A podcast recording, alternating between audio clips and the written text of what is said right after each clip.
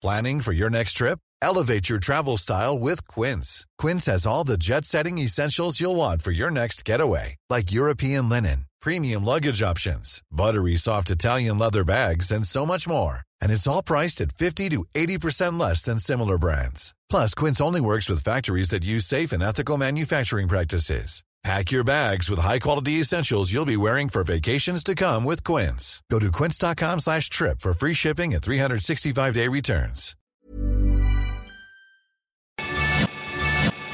Te lo cuento, te lo cuento. Tu dosis diaria de noticias. Que tengan un lindo martes, les desea Te lo cuento. Soy Laura Gudiño y les doy la bienvenida a su dosis diaria de noticias. Y vamos a comenzar.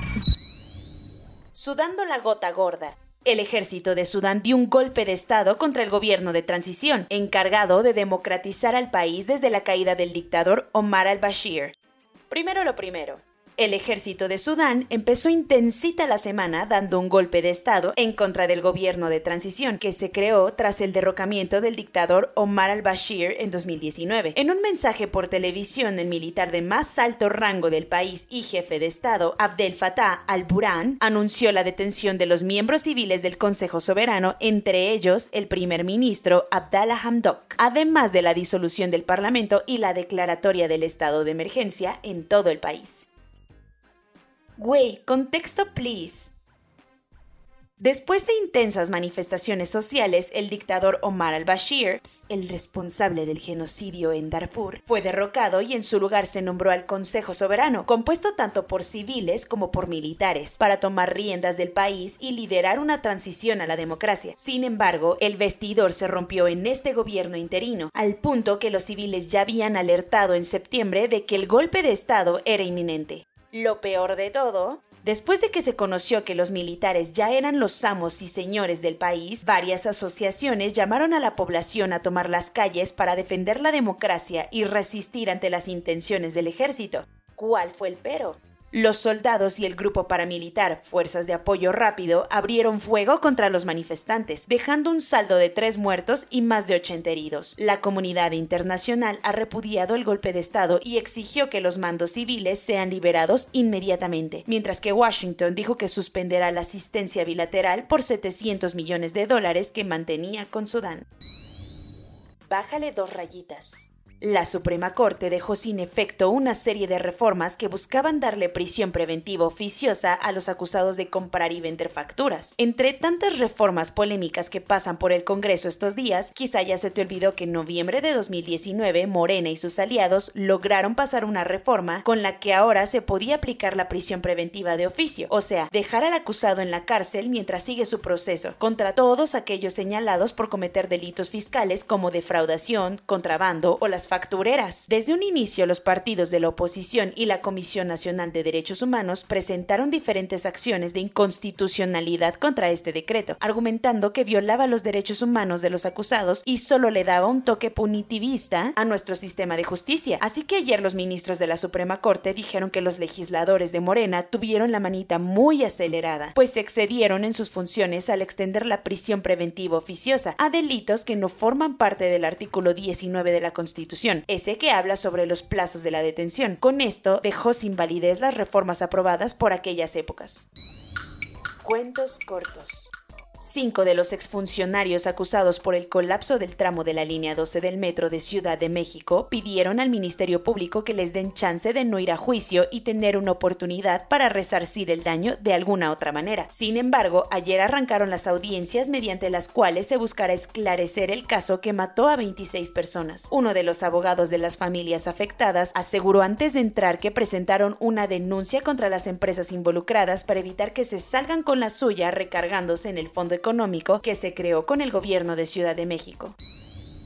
Los habitantes de Guerrero, principalmente los que viven en el municipio de La Unión, en la Costa Grande, no pudieron pegar el ojo en toda la madrugada de lunes. A pesar de que todo parecía indicar que tocaría tierra como huracán categoría 1, Rick agarró fuerza e hizo su big entrance al país con etiqueta de categoría 2 en las costas de Guerrero, donde dejó más de 50 casas dañadas. En lugares como Ixtapa, Cihuatanejo y Los Llanos se reportaron caídas de árboles, pérdida de electricidad y algunos deslaves en la carretera siguió su camino hacia Michoacán, aunque ya como categoría 1.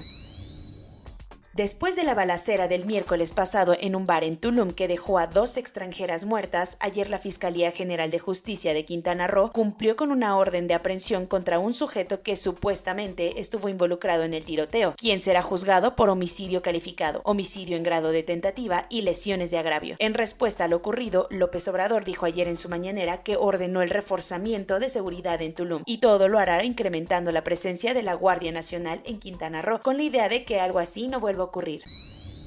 Los abogados de Joaquín El Chapo Guzmán están intentando convencer a la Corte de Manhattan de que el juicio por el que pasó el narcotraficante en 2019 no fue justo. Así que buscan que la sentencia de cadena perpetua se anule. Los argumentos de los abogados son que el Chapo no tuvo chance de preparar bien su defensa por todo el tiempo que estuvo encerrado e incomunicado. Por si no fuera mucho pedir, también quieren que se investigue de conducta inapropiada a algunos miembros del jurado porque estuvieron al pendiente del juicio en los medios, a pesar de que eso está prohibido. Jennifer W. es una mujer alemana de 30 años que perteneció al Estado Islámico, pero sus años en ISIS quedaron atrás porque recibió una condena de 10 años de prisión no precisamente por ser yihadista, sino porque junto con su marido esclavizaron a una niña yazidí de 5 años y a su madre en Irak. Además de secuestrarlas, la pareja permitió que la niña, parte de una minoría perseguida, muriera de sed al amarrarla en el patio bajo un sol de 45 grados. Jennifer fue arrestada en 2018 en Alemania y su esposo, Taha al-J está siendo procesado en un tribunal de Frankfurt a pesar de que estuvimos encerrados por un año entero y que la cotidianidad de la mayoría de los habitantes y las industrias del planeta han cambiado con la pandemia, los niveles de dióxido de carbono que se presentaron ayer en el boletín de la Organización Mundial de la Salud no opinan lo mismo. Según los datos, en 5 millones de años nunca se había registrado tanta concentración de gases de efecto invernadero en la atmósfera como los vistos durante el 2020. El récord se rompió con todo y que se supone que los planes medioambientales para prevenir esto mejor que nunca. Corona News. En México, el número total de vacunas puestas es de 115.624.628. El número de personas vacunadas con esquema completo es de 53.853.917. Esto representa el 60.17% de la población mayor a los 18 años. Los niños de entre 12 y 17 años con comorbilidades ya empezaron a ser vacunados en Ciudad de México. Desde ayer y hasta el jueves estarán vacunando a todos aquellos que no hayan ido por su segunda dosis de Sputnik y AstraZeneca en Ciudad de México. Los 135 millones de pesos que recibió el gobierno de Cuba como pago por los servicios de los médicos que vinieron a México para apoyar con el COVID-19 salieron de una subcuenta del Fondo de Salud para el Bienestar. En el norte de China volvieron a poner cuarentenas en distintas provincias porque los contagios de COVID-19 están aumentando. Los niños desde 3 años de edad ya van a empezar a ser vacunados en China. Datos de estudios realizados en la vacuna moderna demostraron que tiene buenos resultados en la inmunización de niños entre 6 y 11 años. Jair Bolsonaro dijo en un video transmitido en vivo que los vacunados contra COVID-19 pueden desarrollar SIDA. No puede ser. Y por tal aberración, Facebook retiró de sus plataformas el video. Es increíble las cosas que luego dicen los políticos, e increíble no es con una connotación positiva. La Comisión Reguladora de Medicamentos de la Unión Europea ya empezó una revisión en tiempo real del medicamento de la farmacéutica Merck contra COVID-19. Soy Laura Udiño y esa fue su dosis diaria de noticias de este martes 26. Que tengan un buen día y nos vemos hasta mañana. Te lo cuento, lovers.